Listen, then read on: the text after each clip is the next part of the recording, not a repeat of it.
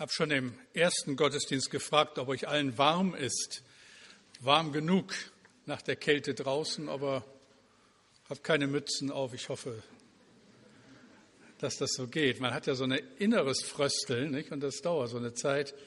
Aber ich hoffe, euch wird warm. Nicht nur dadurch, dass wir eine wunderschöne Fußbodenheizung hier haben, sondern dass Gottes guter Geist uns berührt und dann wird uns eh warm, das verspreche ich euch.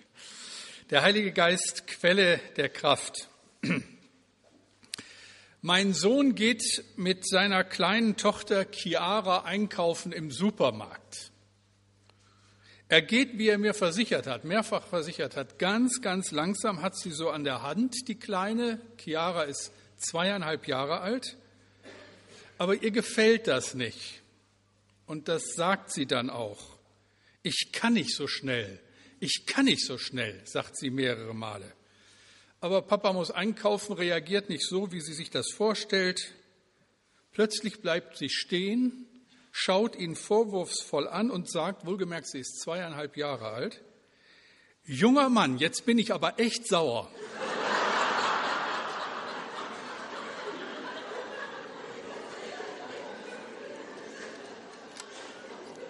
Das sind dann die Geschichten, über die man ein Buch schreiben kann. Eine ganz andere Nachricht bekam ich in dieser Woche.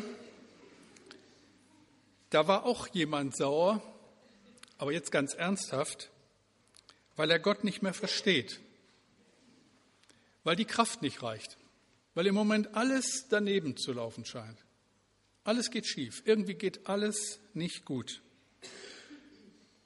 Und vielleicht geht es dem einen oder anderen von uns ähnlich.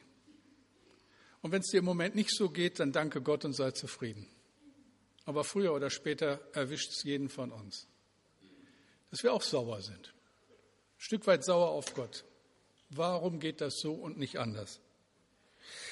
Die zweite Woche dieser besonderen Tage steht an. 40 Tage Kraft tanken, Kraftquellen entdecken, die es möglich machen, klar zu kommen in unserem Alltag. Und da ist Mose ein Held aus alter Zeit, und der wird uns zum Vorbild. Man muss immer wieder auch bedenken, dass Mose ja nicht als Held geboren wurde. Er hat, wie jeder von uns auch, lernen müssen, hat Fehler gemacht, hat erkennen müssen, dass die Routine des Alltags uns an die Grenzen unserer Möglichkeiten führt.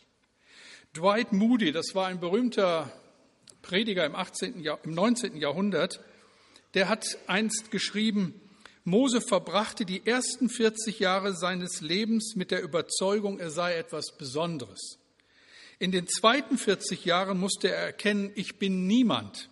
Und im dritten Abschnitt seines Lebens erkannte er, was Gott mit einem Niemand bewirken kann. Das lernen wir aus diesen Geschichten.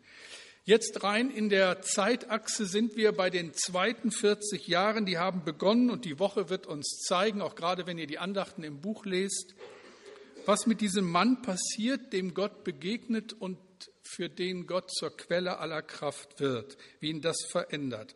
Aber zunächst einmal stehen 40 Jahre scheinbarer Bedeutungslosigkeit an. Was macht Mose, der verheißungsvolle Ziehsohn, Adoptivkind der königlichen Prinzessin? Er hütet die Schafe seines Schwiegervaters. Was für eine Katastrophe für jemanden, für den alles offen stand der alle Möglichkeiten dieser Welt hatte und sie in einem unbedachten Moment verspielte. Und doch ist damit nicht alles aus. Im Gegenteil. Gott schreibt auf den krummen Linien unseres Lebens gerade und hat einen Plan mit uns. Und wenn es scheinbar auch in eine Sackgasse führt, Gott hat Wege, die wir uns gar nicht vorstellen können. Auf jeden Fall hat Mose es recht mühevoll lernen müssen, hat lernen müssen, aus seiner Kraft zu leben und dass das die wirkliche Hilfe für unser Leben ist. Und das verändert alles. Das Entscheidende tut allein Gott. Heiliger Geist, Quelle der Kraft. Was bedeutet das? Was müssen wir uns darunter vorstellen? Das kann auch nicht bedeuten, dass ich mir keine Mühe mehr gebe oder dass ich die Hände in den Schoß lege und alles ihm überlasse. Nein, es bedeutet das nicht. Aber was bedeutet es, wenn wir davon sprechen, dass Gott in seinen Kindern eine Kraft schenkt, die nicht von dieser Welt ist? Dass die Erfahrung des Heiligen Geistes als dritte Person des dreieinigen Gottes Realität ist. Ein Beispiel. Überall in unserem Land sieht man sie ja inzwischen und ihr wisst gleich, wovon ich rede. Sie zieren den Saum der Autobahn, ragen bis zu 200 Meter hoch in Wäldern und Wiesen, haben den Anblick der Nordseeküste nachhaltig verändert, ob man das gut findet oder nicht. Und ihr wisst, wovon ich rede, die Dinger erzeugen Strom, die Windkraftanlagen. Ich habe mich ein bisschen schlau gemacht, es ist unheimlich kompliziert, da dreht sich zwar ein Rad, aber dass das Strom erzeugt, das ist nicht so einfach. Da ist ein ungeheures Ingenieurwissen gefragt. Und da ich gedacht habe, ich habe eine naturwissenschaftlich äh, gebildete Gemeinde, die daran interessiert ist, wie sowas überhaupt funktioniert, sage ich es mal ganz einfach. Die in elektrischer Leistung P umsetzbare Leistung aus dem Windangebot lässt sich aus dem kinetischen Leistungsangebot des Massenstroms der Luft erreichen. Da euch das natürlich jetzt nicht genügt, obwohl ihr es alle verstanden habt, hier nochmal die Formel. Ja, Jemand meinte, nach, jemand meinte nach dem ersten Gottesdienst zu mir, da ist aber ein Fehler drin. Das war ein Hochstapler. So weit, so gut. Ein ganz komplexes Geschehen, diese Windenergie, aber mit einem großen Handicap. Sie funktioniert nur, wenn genug Wind da ist. Und den, den können wir Menschen nicht machen. Ich meine, du kannst dich mal vor so ein Windrad stellen und pusten. Aber das ist ein hoffnungsloses Unterfangen. Die Kraft, bei all unserem Wissen, bei allem, was wir gebaut haben, vorbereitet haben, wie viel Intelligenz dahinter steckt, wie viel Forschung über Jahrzehnte, all das nützt nichts, wenn kein Wind da ist. Wir können nur reagieren, wenn sie da ist. Dann können wir sie allerdings nutzen, aber wir können sie nicht schaffen. Und wisst ihr, ihr Lieben, das ist nicht viel anders in unserem Leben. Wir haben Träume, wir haben Ziele, wir haben Wünsche, wir geben uns Mühe, wir basteln auf unsere Karriere hin, wir gehen zur Schule, wir studieren, wir erlernen einen Beruf, wir geben unser Bestes, gehen mit ganz viel Idealismus an den Start und müssen früher oder später erkennen, wir haben es nicht im Griff. Zu viele Dinge können schiefgehen und zu viele Dinge sind schon schiefgegangen. Wir sind müde geworden, frustriert, gerade so in den mittleren Jahren weil trotz aller Anstrengung es dann doch nicht das Ergebnis zeigt, was wir uns vorgestellt haben. Uns geht die Puste aus, uns fehlt die Kraft. Hören wir auf das, was Mose passierte und was uns in der kommenden Woche näher beschäftigen wird. 2. Mose 3, 10 bis 15. So geh nun hin, ich will dich zum Pharao senden, damit du mein Volk, die Israeliten aus Ägypten, führst. Mose sprach zu Gott, wer bin ich, dass ich zum Pharao gehe und führe die Israeliten aus Ägypten? Er sprach, ich will mit dir sein. Und das soll dir das Zeichen sein, dass ich dich gesandt habe. Wenn du mein Volk aus Ägypten geführt hast, werdet ihr Gott opfern auf diesem Berge. Mose sprach zu Gott, siehe, wenn ich zu den Israeliten komme und spreche zu ihnen, der Gott eurer Väter hat mich zu euch gesandt und sie mir sagen werden, wie ist sein Name, was soll ich ihnen sagen? Gott sprach zu Mose, ich werde sein, der ich sein werde.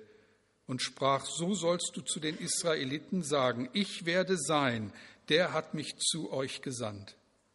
Und Gott sprach weiter zu Mose, so sollst du zu den Israeliten sagen, der Herr, der Gott eurer Väter, der Gott Abrahams, der Gott Isaaks, der Gott Jakobs, hat mich zu euch gesandt. Das ist mein Name auf ewig, mit dem man mich anrufen soll von Geschlecht zu Geschlecht. Beten wir.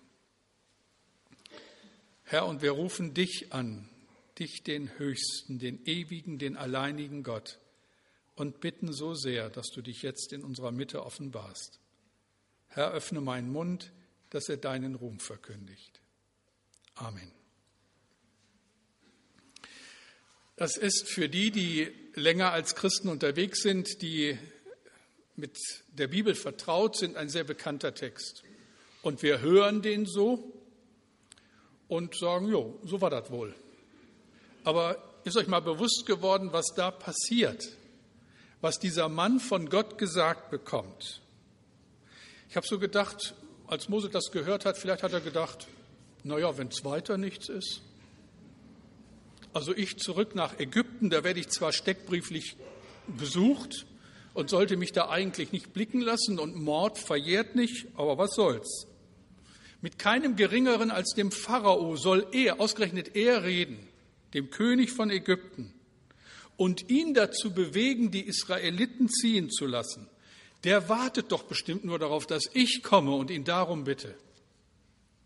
300.000 Sklaven mal so eben losziehen lassen, ohne Gegenleistung. Jo. Der wird sich richtig freuen, mich zu sehen. Und dann die Israeliten, die warten nur auf mich. Seit 40 Jahren warten die auf mich. Ausgerechnet Mose soll das Volk aus Ägypten führen. Wahrscheinlich, so können wir annehmen, insgesamt eine Schar von über einer Million Menschen. Und die warten nur auf Mose, besonders nachdem, wie sie so begeistert auf sein erstes Engagement da äh, äh, reagiert haben, als er da den Ägypter erschlagen hat und sich meinte, in ihre Angelegenheiten einmischen zu müssen. Als ich das so mir bewusst machte, dachte ich, das klingt so unglaublich, so abgefahren, dass man das schon wieder ernst nehmen muss. Aber man fragt, lieber Gott, das ist doch nicht dein Ernst, oder? Und Mose ist alles andere als begeistert und man kann es ihm nicht verdenken. Das ist alles mehrere Nummern zu groß und überfordert den Mann offensichtlich völlig. Wo war der denn jetzt die 40 Jahre? Der war in der Wüste. Der hat Schafe gehütet. Das ist so der aufregendste Job der Welt. Jeden Tag Schafe hüten in der Wüste. Das heißt, da auf diesen Grasflecken hier und da hergezogen und dann die ganze Zeit immer aufpassen. 40 Jahre. Der hat Stille gehabt, Leute. 40 Jahre Stille. Nicht ein Jahr der Stille. 40 Jahre der Stille. Der hat sich gewöhnt an einen geregelten Tagesablauf. Der hat sich um seine Familie gekümmert, hat ja geheiratet, hatte zwei Kinder. Das war alles überschaubar und in trockenen Tüchern. Und jetzt hört er die Stimme aus dem Dornbusch. Hol mein Volk aus Ägypten. Jo.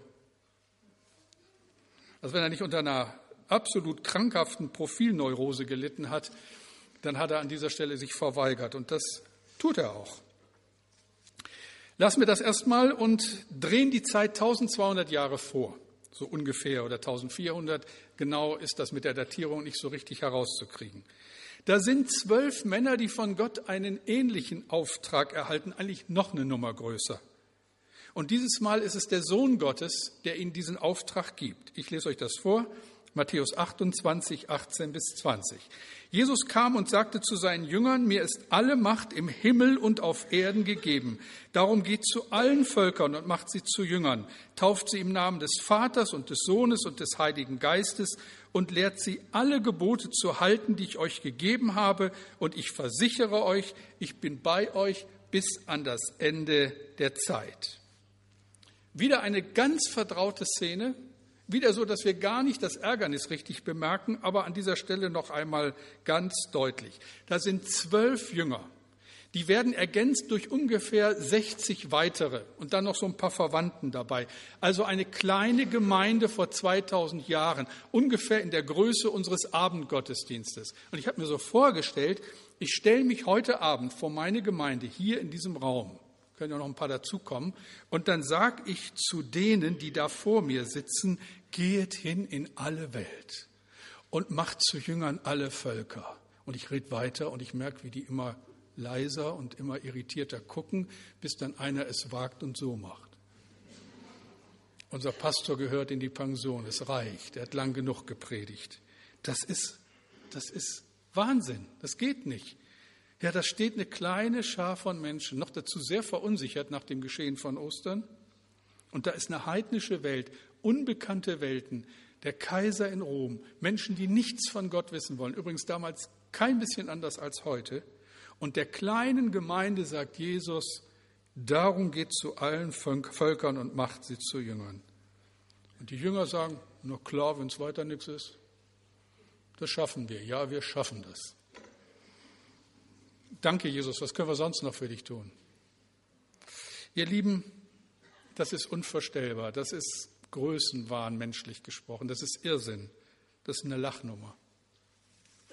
Aber was damals so unmittelbar nach Ostern unvorstellbar war, ist gekommen, wie Jesus es vorausgesagt hat. Ihr werdet meine Jünger sein. 300 Jahre später ist das Christentum Staatsreligion. Man kann das bewerten, wie man will. Tatsache ist, dass in der damalig bekannten Welt die Menschen durch die Bank Christen geworden waren. 1900 Jahre später kommen so viele Menschen in einem Jahrhundert zum Glauben wie in der gesamten Zeit seit dem ersten Tag der Kirche zusammen. Das Wachstum der christlichen Gemeinde im 20. Jahrhundert ist unglaublich und setzt sich fort im neuen Jahrtausend. Wie war das möglich? Was waren die zwölf für besondere Jünger? Was war das Besondere an ihnen? Was war das Geheimnis ihres Erfolges? Lesen wir es, Apostelgeschichte 1, Vers 8. Aber ihr werdet die Kraft des Heiligen Geistes empfangen, der auf euch kommen wird, und werdet meine Zeugen sein in Jerusalem und in ganz Judäa und Samarien und bis an das Ende der Erde. Das ist doch eine ähnliche Situation wie die bei Mose, nur noch eins draufgesetzt. Gott ergreift die Initiative, Gott beruft, Gott schenkt neues Leben, Gott wirkt durch Zeichen und Wunder und Gott beauftragt, beauftragt Mose, beauftragt die Jünger und jetzt sage ich es, beauftragt uns, euch.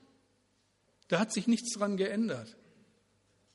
Aus dem brennenden Dornbusch, den das Feuer nicht verzehrt, spricht der allmächtige Gott zu Mose, ich bin der Gott deiner Vorfahren, der Gott Abrahams, der Gott Isaaks und der Gott Jakobs.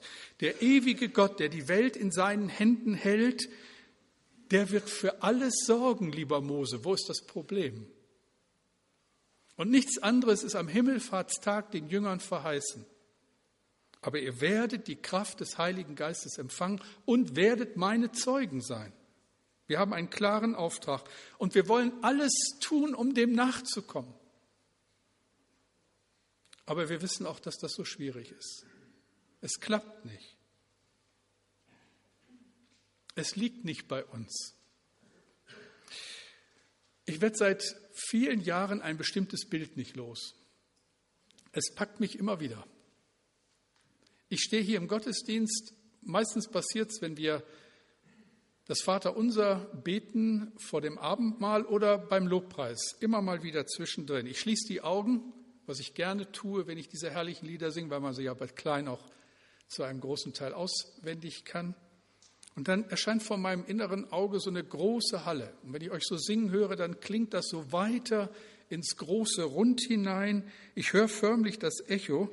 So eine Halle, wie wir sie jetzt erlebt haben in Stuttgart beim Willowkrieg-Kongress. 7500 Leute, die aus voller Kehle singen, nun danket alle Gott mit Herzen, Mund und Händen. Und dann haben wir weitergesungen und dann fiel auf, dass die Lautstärke des Gesangs nicht korrespondierte mit der Zahl der Leute. Und dann sagte jemand von vorne, von der Band, nun singt mal kräftiger. Und dann habe ich nur gedacht, Junge, wie soll das gehen? Wir heulen doch alle. Das hat uns so gepackt. Und du merktest es, du wagtest gar nicht nach rechts und links zu gucken, weil der Verschleiß von Tempotaschentücher ins Unendliche ging. Und zwar durch die Bank, ob Mann oder Frau, ob jung oder alt. Und dieses Bild begleitet mich. Der ewige Gott, der angemessene Lohn für das, was Jesus am Kreuz getan hat, können doch nur Menschen sein, die ihn anbeten. Und das können nie genug sein. Mir sind es zu wenig. Gemessen an den vielen, die in unserer Stadt wohnen, die in den Städten wohnen, aus denen ihr kommt, in den Orten und Dörfern, in der Umgebung. Wir vergessen immer wieder, dass die Kraft des Heiligen Geistes kein frommes Wellnessprogramm ist. Wir vergessen, dass uns die Gaben des Heiligen Geistes nicht gegeben sind, damit wir uns besser fühlen, sondern damit sie uns zum Dienst befähigen. Ihr glaubt gar nicht, wie froh mich das macht, wenn ich das immer wieder hier in unserer Gemeinde sehe, an euch. Und je älter ich werde, desto mehr danke ich Gott, dass ich Teil dieser Gemeinde sein darf. Ich empfinde das als ein hohes Privileg, dass wir sie erleben, hier und da die Kraft des Heiligen Geistes. ihr werdet die Kraft des Heiligen Geistes empfangen und werdet meine Zeugen sein.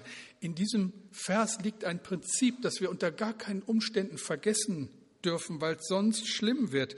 Wenn wir das vergessen, Kraft des Heiligen Geistes, wofür, um Zeugen zu sein, dann verkehrt sich etwas, dann geht etwas verloren. Dann merken wir zunächst ganz unbemerkt, harmlos beginnt es, verändert unser geistliches Leben und verändert die Gemeinde. Der Heilige Geist zieht sich zurück. Wir drehen uns zunehmend nur um uns selber. Alles wird kritisch und geht auf Distanz. Dann verlassen wir vielleicht die Gemeinde oder kommen nur noch hin und wieder zum Gottesdienst. Das Ganze interessiert uns nicht mehr wirklich. Wir werden zunehmend kritisch. Es langweilt uns, wir ärgern uns. Ihr Lieben, an dieser Stelle entscheidet sich für jede Gemeinde die Zukunft, auch die Zukunft der Paulusgemeinde. Kommenden Donnerstag wollen wir ja darüber auch gemeinsam ein bisschen nachdenken. Die Fülle des Heiligen Geistes hat immer etwas mit unserer Bereitschaft zu tun, dem Gott zu dienen, der uns mit aller Kraft ausrüstet und den Menschen, mit denen wir zusammenleben. Vergessen wir das, setzen wir alles aufs Spiel. Der Pastor und Pädagoge Winfried Hahn schreibt, in den Gemeinden wächst die Zahl narzisstischer, wichtigtuerischer und von ihrer Meinung begeisterter Mitglieder. Das gegenseitige Kränken und Gekränktsein in unseren christlichen Gemeinden muss aufhören. Wir brauchen Veränderung für unsere selbstbezogenen Einstellungen und Charaktere in Richtung Demut, gegenseitigem Respekt und Wertschätzung, gepaart mit Vergebungsbereitschaft, Verständnis und Liebe füreinander. Veränderung geschieht, wenn wir uns erfüllen lassen und verstehen, was das bedeutet. Die Verheißung der Kraft, die Nähe Gottes, die Fülle des Heiligen Geistes. Sie knüpft an eine Bedingung an. Ihr werdet meine Jünger sein. Also Schluss mit Wüste und Schafen, Schluss mit dem beschaulichen Leben. Zeugen sollen wir sein. Zeit, höchste Zeit, ein Volk aus der Gefangenschaft zu führen. Für deinen Alltag bedeutet das unter anderem, du wirst wieder anfangen, wenn du es nicht sowieso schon tust, aber du wirst es intensiver tun für deine Freunde, für deine Verwandten, für deine Kinder, deine Eltern, für deine Nachbarn, für deine Stadt zu beten. Das wird dir zur Last. Es kann doch nicht angehen, dass so viele Menschen um uns herum, die wir schätzen, die Gott so begabt hat, die atmen wie wir, den nicht kennen, von dem alles kommt, was wir brauchen. Du wirst Gott um Gelegenheit bitten, mit ihnen über den Glauben zu reden. Und du wirst sie zum Gottesdienst einladen, immer und immer wieder und zu deinem Hauskreis oder was weiß ich wohin.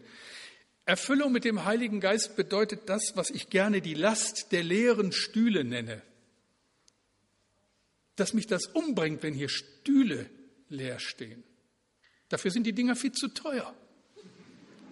Ja, da müssen Leute drauf sitzen. Diese Räume müssen genutzt sein.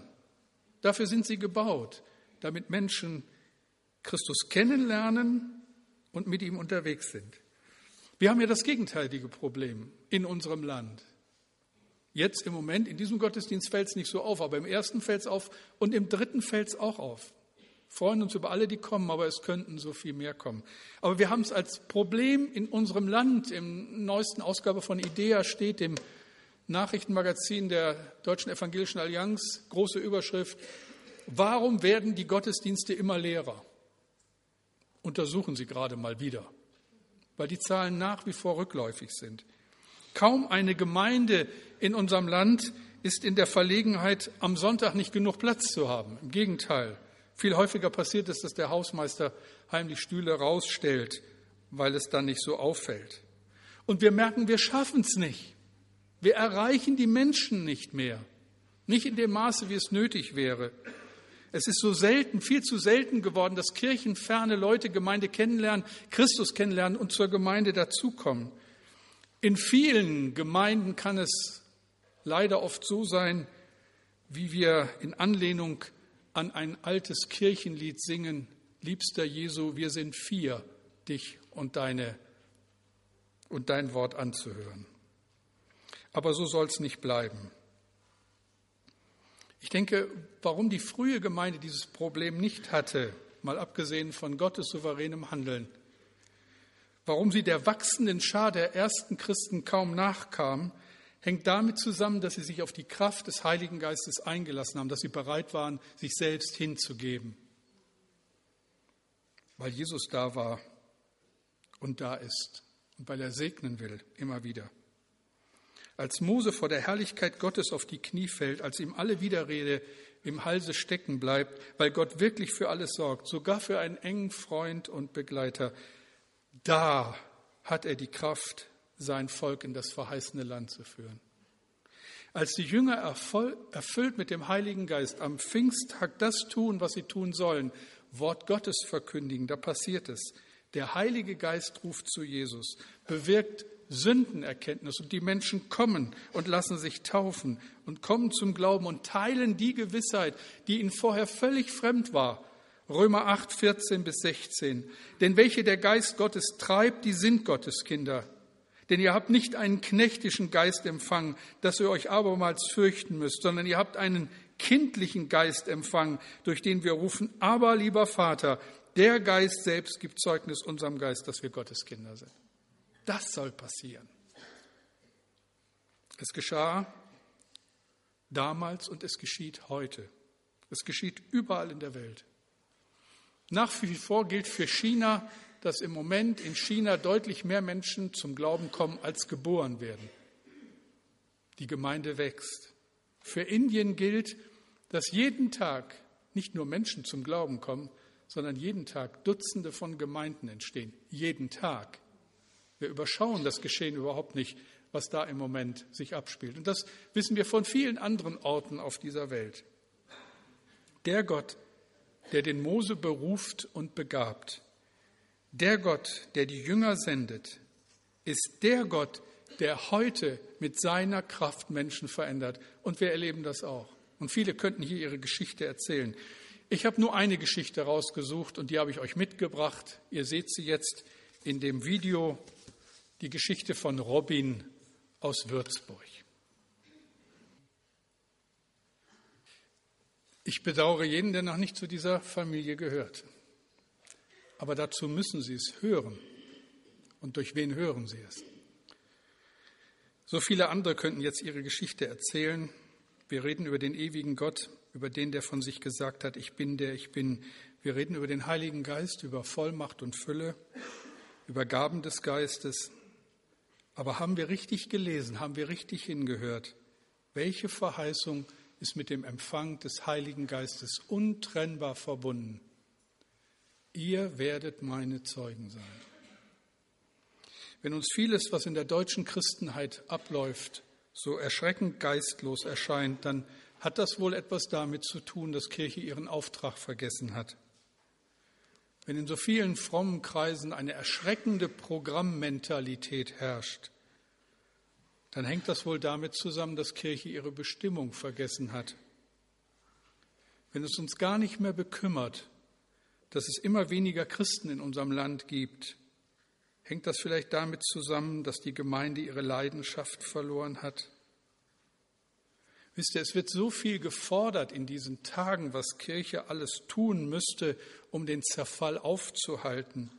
Glauben wir wirklich, dass das Verbot von Moscheen in unserem Land etwas bewirkt?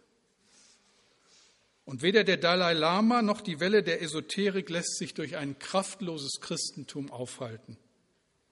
Ein geistloses Christentum, ein geistloses Christentum wird untergehen. Das beschreibt die Geschichte zu Genüge. Mit menschlichen Mitteln ist der Weg durch die Wüste nicht zu bewältigen. Ein bisschen christliches Kulturgut, Berufung auf christliche Werte ist zu wenig, viel zu wenig, um die zerstörerischen Kräfte in unserem Leben zu bewältigen. Was hilft? Worum geht's? Unser Herr Jesus hat uns ins Stammbuch geschrieben. Ihr werdet die Kraft des Heiligen Geistes empfangen und ihr werdet meine Zeugen sein. Und was passieren kann, wenn wir das ernst nehmen, mag ein kleines Beispiel zeigen, gar nicht weit weg von uns. Ich habe liebe Freunde in Lüneburg, ein Ehepaar, die beiden sind über 70 Jahre alt. Lange Jahre hatten sie in ihrem Wohnzimmer nur einen Hauskreis. Und vor zwölf Jahren haben sie gewagt, aus diesem Hauskreis heraus mit anderen Christen in Lüneburg die keine geistliche Heimat hatten, eine Gemeinde zu gründen. Ich war in all den Jahren dabei und habe das begleitet. Sie waren unermüdlich mit ihrem Einladen, haben sich nicht entmutigen lassen. Und es war so mühevoll. Sie haben Leute bekocht. In ihrem Wohnzimmer fand Woche für Woche der Alpha-Kurs statt, haben Menschen besucht. In den ersten Jahren war das so mühsam, dass sie mehrere Male kurz davor waren, aufzugeben. Und dann belohnt Gott ihre Treue. Heute kommen in diese doch noch recht junge Gemeinde 120 Leute zum Gottesdienst. Und die kleine Kirche, die sie gebaut haben, ist schon jetzt viel zu klein. In jedem Alpha-Kurs seit dieser Zeit haben sich Menschen bekehrt. Und wenn ich meinen väterlichen Freund auf diese Entwicklung hin anspreche, dann strahlen seine Augen. Und wenn er anfängt zu erzählen, dann kommen ihm durch die Bank immer die Tränen. Und mir dann meistens auch. Der Preis war hoch. Man könnte manchmal sagen, fast zu hoch. Es hat sie viel gekostet, aber es hat sich gelohnt. Im Alten Testament steht eine Verheißung, die will ich euch noch vorlesen und euch mitgeben. Die ist so schön und ich hoffe, ihr lasst euch darauf ein und nehmt das auch als ja, so Gottes Weisung für die Zukunft, für eure Zukunft. Daniel 12, Vers 3. Die Weisen und Verständigen aber werden leuchten wie die Sonne am Himmel. Und diejenigen, die vielen Menschen den richtigen Weg gezeigt haben, leuchten für immer und ewig wie die Sterne. Wie gesagt, Mose war alles andere als begeistert, als er diesen Auftrag bekam. Und da gab es ganz viele Einwände und Ausflüchte, dass es Gott schließlich zu viel wurde. Und dann hat er Tacheles geredet und hat gesagt, du Mose, nun halt mal die Klappe und hör mir zu. Und dann Entschuldigung, ob Gott gesagt hat, halt die Klappe, äh, aber sowas ähnliches. Aber dann sorgt Gott für alles. Und weil der Mose sagt, ich kann auch nicht besonders reden, kriegt er sogar noch seinen Bruder zur Seite, der konnte besser reden. Aber am Schluss redet nur Mose. Das war übrigens sehr interessant, wenn er das weiter verfolgt. Die ersten Jünger saßen hinter verschlossenen Türen und zitterten. Zitterten vor der Verhaftung, die ihnen drohte. Kein Mensch hätte zu diesem Zeitpunkt auf die Kirche einen Cent gewettet. Aber dann gehen sie, predigen, planen, handeln und Gott schenkt den Wind. Gott macht nicht unsere Arbeit. Das kann uns ganz viel kosten, es kann uns alles kosten. Und all das bringt noch nicht den Wind. Da stehen wir vor diesen riesigen Rädern und pusten und uns geht die Puste aus. Der Wind muss woanders herkommen. Und ich wünsche mir für unser Land, für unsere so gebeutelte westliche Kultur. Aber dann eben auch für unsere Stadt, für die Paulusgemeinde ja sowas ist wie eine Regionalgemeinde, weil es ja nicht nur um Bremen geht, es geht um die vielen Orte drumherum. Ich wünsche uns diesen Wind des Heiligen Geistes. In unserem ganz persönlichen Leben, aber auch so sehr in unserer Gemeinde. Es gibt doch so viele, die ihn nicht kennen und ihn doch kennenlernen sollen. Wie soll das gehen? Wir haben es so oft versucht, wir sind so oft gescheitert. Ich weiß das nicht. Ich kann nur beten, Herr, erbarme dich über deine Kirche. Erbarm dich über uns. Kyrie eleison. Herr, erbarme dich. Beten wir.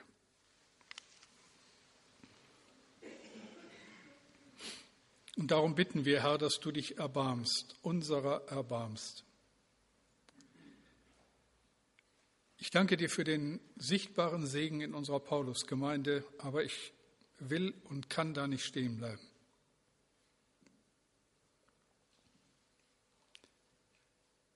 Herr, ich bitte dich, dass du uns einen nächsten Schritt führst, dass das, was wir uns so auf unsere Fahne geschrieben haben, wir wollen, dass aus Menschen, die Gott nicht kennen, hingegebene Jünger Jesu werden, dass das greift. Nicht damit wir groß rauskommen, weißt du um diese Gefahr, sondern dass Menschen dich kennenlernen, weil wir nur zu gut wissen, dass sie das Beste verpassen, wenn sie ohne dich durch dieses Leben tapern. Erbarm dich, Herr, über uns, über unsere Stadt, über diese Welt. Und danke, dass du derselbe bist, der ewige Gott, der war und der ist und der bleibt in Ewigkeit. Amen.